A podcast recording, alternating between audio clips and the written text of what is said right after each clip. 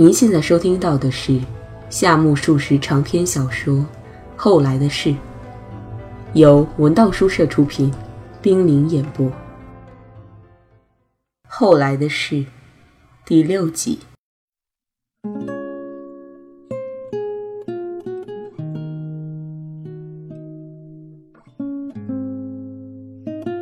第二天一早，门野雇了三辆板车去新桥车站替平冈取行李。其实行李早就到站了，由于住处没有定下来，所以一直搁置至今天。代柱估计了一下在路上往返的时间和装卸行李的时间，觉得无论怎么也要有半天才行。因此，代柱一起床就提醒门野得早点去，别赶不上。门野以他常用的语调答道：“哦，不会的。”他这个人不大有时间观念，所以信口这么简短的回答。直到听了代柱的说明，才现出是这么回事啊的神情来。接着，代柱吩咐门野把行李送到平冈家之后，还得帮忙把一切拾掇得干干净净。门野听后表示：“嗯，明白了。”您就放心吧。他爽快地接受了任务，走了。代柱看书看到十一点敲过，忽然想起邓南遮要把他自己住的房间视为红蓝两种颜色的故事。邓南遮的观点是，生活中之所以会有两大情调，恐怕就是因为存在着这两种色彩。所以，大凡需要使人兴奋的房间，即音乐室、书房之类的地方，必须尽可能涂为红颜色；而卧室、休息室等一切需要求取心神安宁的地方，得使用接近于蓝颜色的装饰。看来，诗人的好奇心就在这种心理学家学说的应用中得到了满足。代柱感到不可思议的是。为什么像邓南遮这种敏于刺激的人，竟需要那种无疑是兴奋色的浓艳的红颜色呢？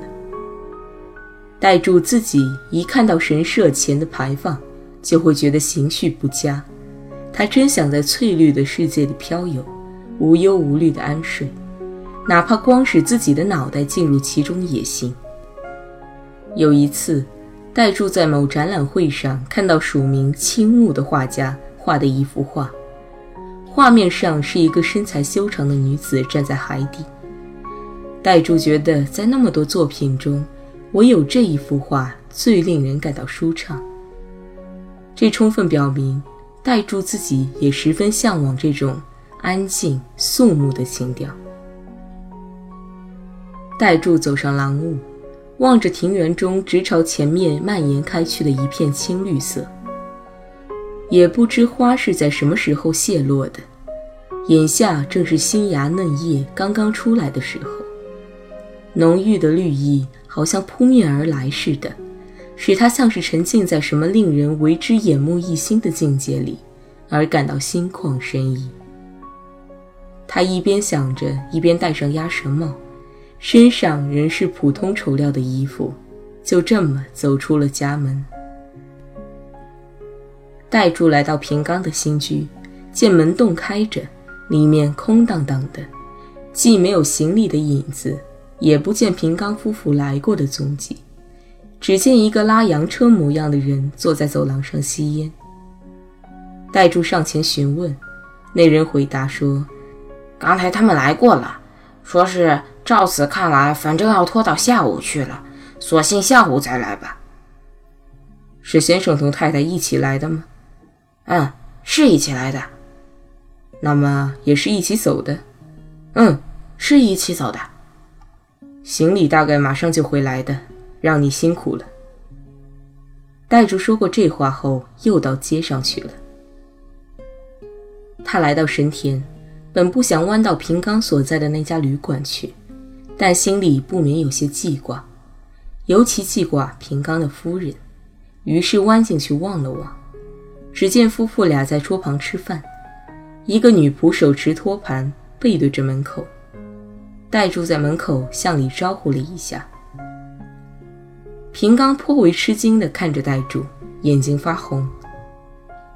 平刚说：“这大概是因为两三天没有好好睡觉了。”三千代笑着说：“言过其实了。”戴柱觉得很可怜悯，同时也感到放心了，便告辞出来，吃饭、理发，到九段去弯了一下。回来时又到那新居去看看。这时，三千代头裹毛巾，身穿印花皱绸的长衬衣，挽起袖子在照料行李。旅馆里的那个女仆也来了。平刚在廊庑上卸行李，见戴柱来了，便笑着说：“来出一把力吧。”门野正脱了和服的裤裙，撩起后衣襟，再同车夫一起把双层的衣柜往屋里搬。他一边干一边朝戴柱说：“先生，你觉得我这副模样怎么样？可别耻笑呀。”第二天早上，戴柱坐在餐盘前，像往常一样饮着红茶。这时候，门野刚洗过脸，满面生辉地走进吃饭间，说：“昨晚什么时候回来的呀？我疲乏的不知不觉中就打起盹来了。”所以一点也不知道，您看到我睡着了吧，先生？你也真够坏的。您究竟是什么时候到家的呀？回家之前您是到哪儿去了？门野以他惯有的腔调，啰啰嗦嗦的唠叨不停。戴柱神态认真的问道：“我说你是帮他们把一切都拾掇完的了？”“是的，完全拾掇好的。不过真是累人呐。”总而言之，大的家事真不少，同我们搬家时的情况很不一样。那位夫人嘛，站在房间的中央，东张张西望望，一副恍恍惚惚的样子，真是奇怪。她的身体是不大好的，怪不得呢。我总觉得他脸色不好，同平冈先生很不一样。那位平冈先生的体质多好，昨晚同他一起去洗澡。那体格真够惊人的。戴柱待了一会儿之后，回到书房写了两三封信，有一封是寄给一个在朝鲜的统监府做事的朋友的，信内向对方上次馈赠了高丽烧一事表示谢意；另有一封是寄给住在法国的结账的，请对方代为采购一件较便宜的塔纳格拉。午后，戴柱出去散步，他朝门野的房间去了一眼，只见门野又横倒着身子在酣睡。戴柱望着门野那天真烂漫的鼻孔，不胜羡慕。说实在的，戴柱昨晚一直睡不着，很不好受。按照惯例，放在枕旁的那块怀表发出了很响的滴答声。戴柱注意到这一点之后。伸手把怀表塞到枕头底下去，但是滴答声仍在头脑中作响。他听着这种响声，不知不觉中开始朦朦胧胧了。这时候，所有的其他意识都完完全全沉浸到黑暗中去了。不过，他又感到有一根缝纫夜幕的针，在头脑中急促不停地往复。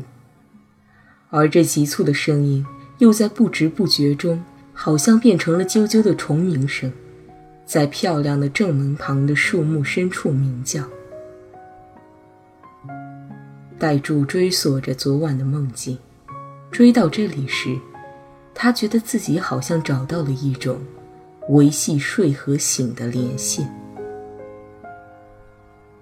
戴柱有一种秉性，他一旦注意上什么事，那就非追根刨底不可，而且自己心里明知傻得厉害，还是无法摆脱已经注意上的事情。三四年前，戴柱曾试图弄清楚自己平时是怎么入梦的。夜晚，他躺进被窝，当一切很顺利的正要进入梦乡的时候，忽然想起，哦，是这么回事啊。原来是这么入睡的呀，于是瞬息之间就兴奋起来了。过了一会儿，当他又在朦朦胧胧的时候，脑子里却又冒出了“对了，是这么入睡的”的想法。代柱几乎每晚都要受这种好奇心的罪，会两次、三次的反复重现同样的状态。最后，他自己也焦头烂额了。戴柱想，一定得设法摆脱这种苦痛。他还痛切地感到自己是个蠢人。戴柱也想过，要用自己都不明了的意识去解释自己那明了的意识。并且要回顾一番，这不是像詹姆斯所说的那样，点着蜡烛去观察黑暗，停下陀螺去探索陀螺的运转，永世不可能安宁了。但是，一到晚上，代柱仍然固态复萌。大约经过了一年的时间，这种苦痛总算在不知不觉中消匿了。代柱把昨晚的梦同这一苦痛比较了一下，感到很妙，因为他觉得把自己的一部分本色割除后，再使自己在不知不觉中进入梦境，这真是有意思。与此同时，代柱也想到过，这样下去会不会与发疯时的状态差不多？迄今为止，代柱不曾因激动而不能自制过。所以他坚信自己不会发疯的。接下来的两三天，代住也好，门业也好，都是在不得平冈半点消息的情况下度过的。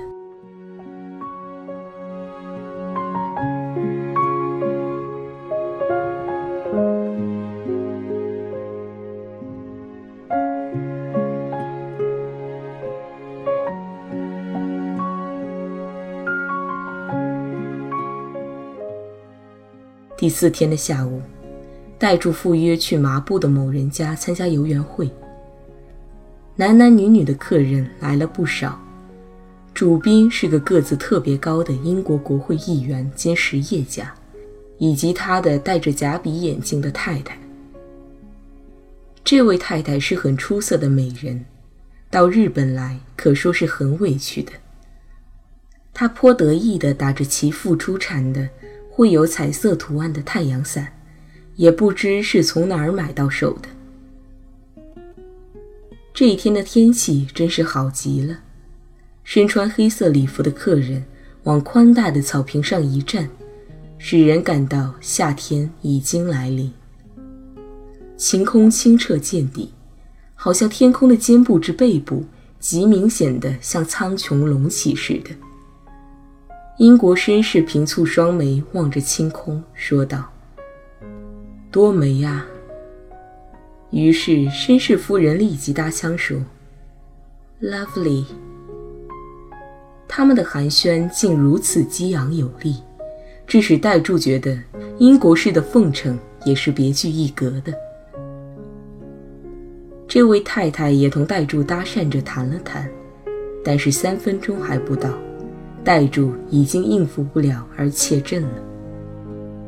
后来，有一位身穿日本服装、特意把头发梳成岛田纪的小姐，以及一位长期在纽约经商的先生插进来，把话接过去了。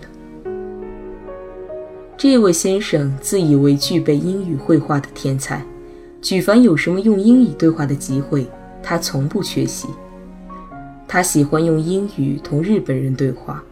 尤其喜欢用英语即席演说，而且有一个习惯，说不几句就会莫名其妙地哈哈大笑起来。英国人见状，往往面露惊讶的神色。代柱心想：“你这样子，实在可以休矣。”那位小姐的英语说得非常好，她是富人家的小姐，请了美国女人做家庭教师。在英语方面下过一番功夫，戴柱异常佩服地听着他的讲话，心里在这么想：与他的容貌相比，倒是他的语言更有魅力。邀请戴柱来赴会，并不是因为戴柱同主人或同那一对英国人夫妇有什么私人的关系。戴柱之所以会得到请帖，完全是父亲和哥哥的社会关系带来的。所以带住信步而行，四处周旋，向来客们一一致意。来客中也有哥哥。哦，你来了。哥哥招呼道，那手都没碰一碰冒烟。嗯，天气真是好极了。嗯，天气很好。代柱长得并不矮，但哥哥长得更高，加上这五六年来身体渐渐发福，真是风度不凡。哦，哥哥不到那儿去同外国人交谈交谈吗？哟，算了吧。哥哥说着，苦笑笑，并用手指抚摸着挂在翩翩大腹上的金锁链。外国人也真会恭维人呐，不过也有点过分了。你一说天气好极了，他们肯定竭力赞美一番天气是怎么好。会那样赞美这种天气吗？嗯，你不觉得稍微热了些吗？我也感到偏热了。程武和戴柱仿佛商量好似的，一起拿出白手绢擦了擦前额。两人的头上都戴着高筒礼帽。弟兄俩走到草坪尽头的树荫处停了下来，附近一个人也没有。对面好像刚开始进行什么娱性节目。陈武远远地望着对面，那神情同往常在家时没什么两样。到了哥哥这种状况，那是在家也好，做客也好，心情看来是没有什么变化的了。已经习惯于在社会上这么生活。恐怕也没有什么乐趣，甚至感到无聊了吧？戴柱心里这么想，眼睛望着陈武。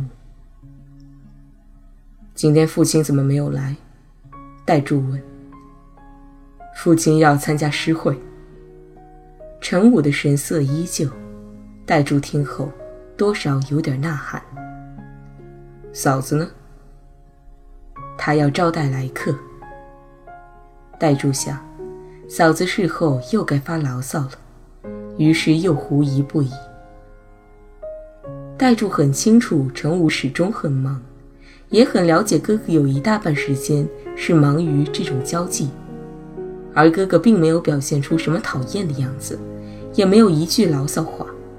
他无节制的饮酒、吃菜、同女人谈笑，永远不见疲乏，也没有急躁的样子。遇事不动声色，身体一年一年的发福，这身本事真叫戴柱敬服不已。戴柱看到程武时而出席招待会，时而上饭馆，有时外出吃晚饭，有时应邀吃午饭，或者去俱乐部，或者上新桥送客、横滨迎客，还要去大街问候，从早到晚在人们聚集的地方进进出出。不喜不悲，觉得哥哥对这一套生活模式已经完全适应，仿佛海蜇在海里漂游，并不觉得海水的腥和咸了。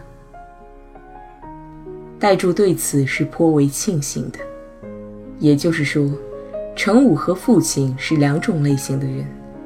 他从不向戴柱做什么一本正经的说教，程武绝不谈那些主义观点。人生观之类的教条东西，他简直不了解他们究竟存在不存在。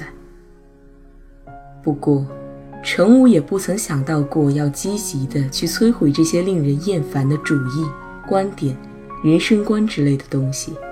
实际上，也还是平庸为好。但美中不足的是，同哥哥交谈十分乏味，远不如同嫂子交谈有趣味。遇上哥哥，照例是那句“还好吗”，然后就说什么“意大利发生地震了吧”，“土耳其的皇帝被废黜了吧”，或者说什么“向导的花儿已经凋谢了”，“横滨的外国轮船的船地里养着蟒蛇”，“谁被压死在铁路上了”，几乎全是报纸上的消息。另外还有许多模棱两可的消息。好像永远说不完似的。但是有的时候，程武会问出一些怪题来，什么托尔斯泰已经死了吗？等等，还会问出日本当代的小说家中谁最伟大的问题来。总而言之，程武是对文艺毫无兴趣，而且无知的出奇的。他是站在敬重和轻视之外，漫不经心地问问的，所以戴柱很容易应付过去。同这样一个哥哥对谈，固然是乏味的很，却也没有什么拘束，心情是舒畅的。不过哥哥早出晚归，很不容易碰上一面。哥哥要能在家里待上一天，同妻子和孩子一起吃上三顿饭，那就是绝无仅有的事，反而要使嫂子成太郎或冯子感到弥足可贵了。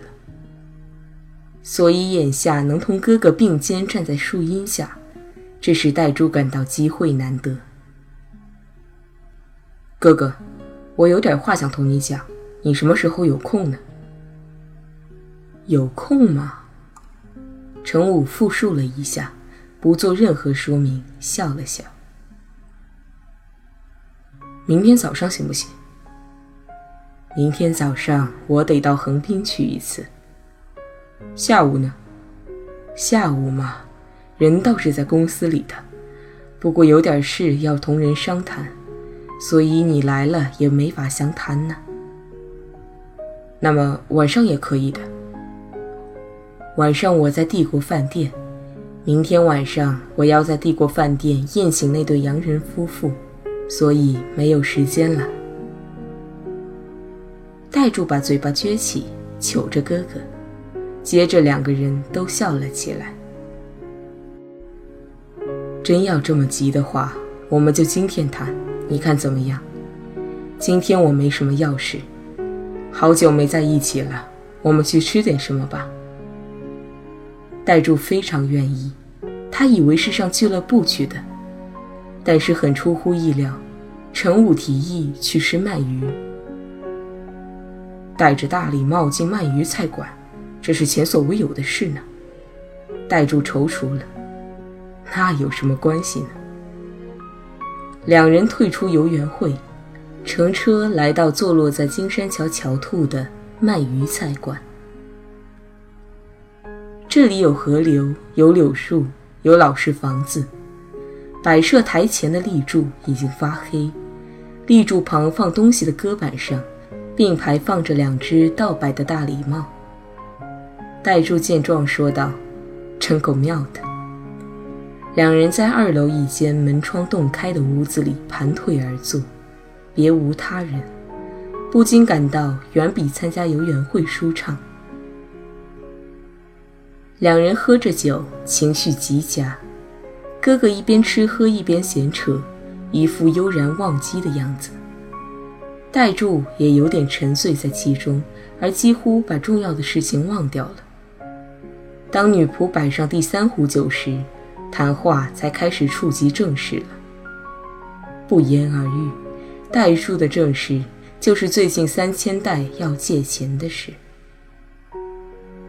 说实在话，迄今为止，代柱还不曾厚着脸皮向程武要过钱。当然，代珠还记得自己刚毕业的时候，去同艺妓厮混而出现亏空时。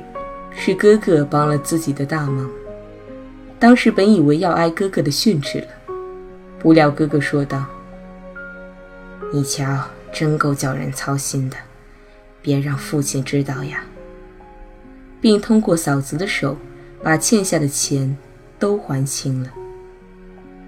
后来，哥哥也没有说过一句带责备的话。从此以后。戴柱见了哥哥就感到难言的很。虽说日后时常有缺少零用钱的情况，但每次都是找嫂子解决问题的。所以在这种事情上找哥哥帮忙，哼，还是绝无仅有的呢。戴柱觉得陈武就如同一只没有把柄的水壶，简直不知从哪着手。不过，这也使戴柱感到饶有趣味。戴柱用闲聊的口气，慢慢的谈起了平冈夫妇的经历。程武一点没有嫌烦的样子，嘴里嗯嗯的像是打拍子似的，边喝边听。戴柱渐渐的已经谈及三千代要借钱的那一段了，可是程武还在一味嗯嗯的附和着。戴柱毫无办法，便说道：“嗯。”我听后也很同情，便答应下来替他想想办法看。嗯，是这么回事啊。你认为怎么样？你身上有钱，我一文不名，向人借去呗。向谁借呢？戴柱一开始就估计到会出现这种情况的，于是很干脆地说道：“我想向你借。”并慎重其事地望着程武。程武脸上的表情依然如旧，心平气和地答道：“这事嘛，我看就算了吧。若问理由何在，原来程武简单的认定，遇到这种情况时不必理会，自会有办法的。认为这同人与人间的情谊无涉，而偿还与否。”蒙受损失与否，也是无关大体的。为了证明自己的结论是正确的，陈武引证了许多事例，比如，陈武手下有一名叫藤野的人，他借居在大杂院的房子里。前一阵子，藤野接受一位远亲的儿子寄住在家里，不料这孩子后来马上就得回乡去参加征兵的体格检查，而事先寄来的学费。车费、食宿费都被藤野挪用光了，于是藤野来央求解决这一时的困难。当然，程武没直接见藤野，但他吩咐妻子回绝了。最后，这孩子还是如期回到家乡，按时通过了征兵检查。又如，这个藤野有一位什么亲戚，把房客交的押金花个精光。不料房客翌日就要搬地方了，他一时无法筹措这笔钱。藤野又来央求程武，但仍被拒绝了。然而事情并没有什么不好办的，最后押金也退还了。程武还谈了一些别的例子，但无非是这种类型的事吧。哈，一定是嫂子暗自帮了人家的忙了。哥哥只是粗枝大叶呢。戴柱放声笑了出来。哪儿的话，怎么会有这种事呢？程武依旧是一副自以为是的神情。只见他拿起眼前的酒盅，送到嘴边。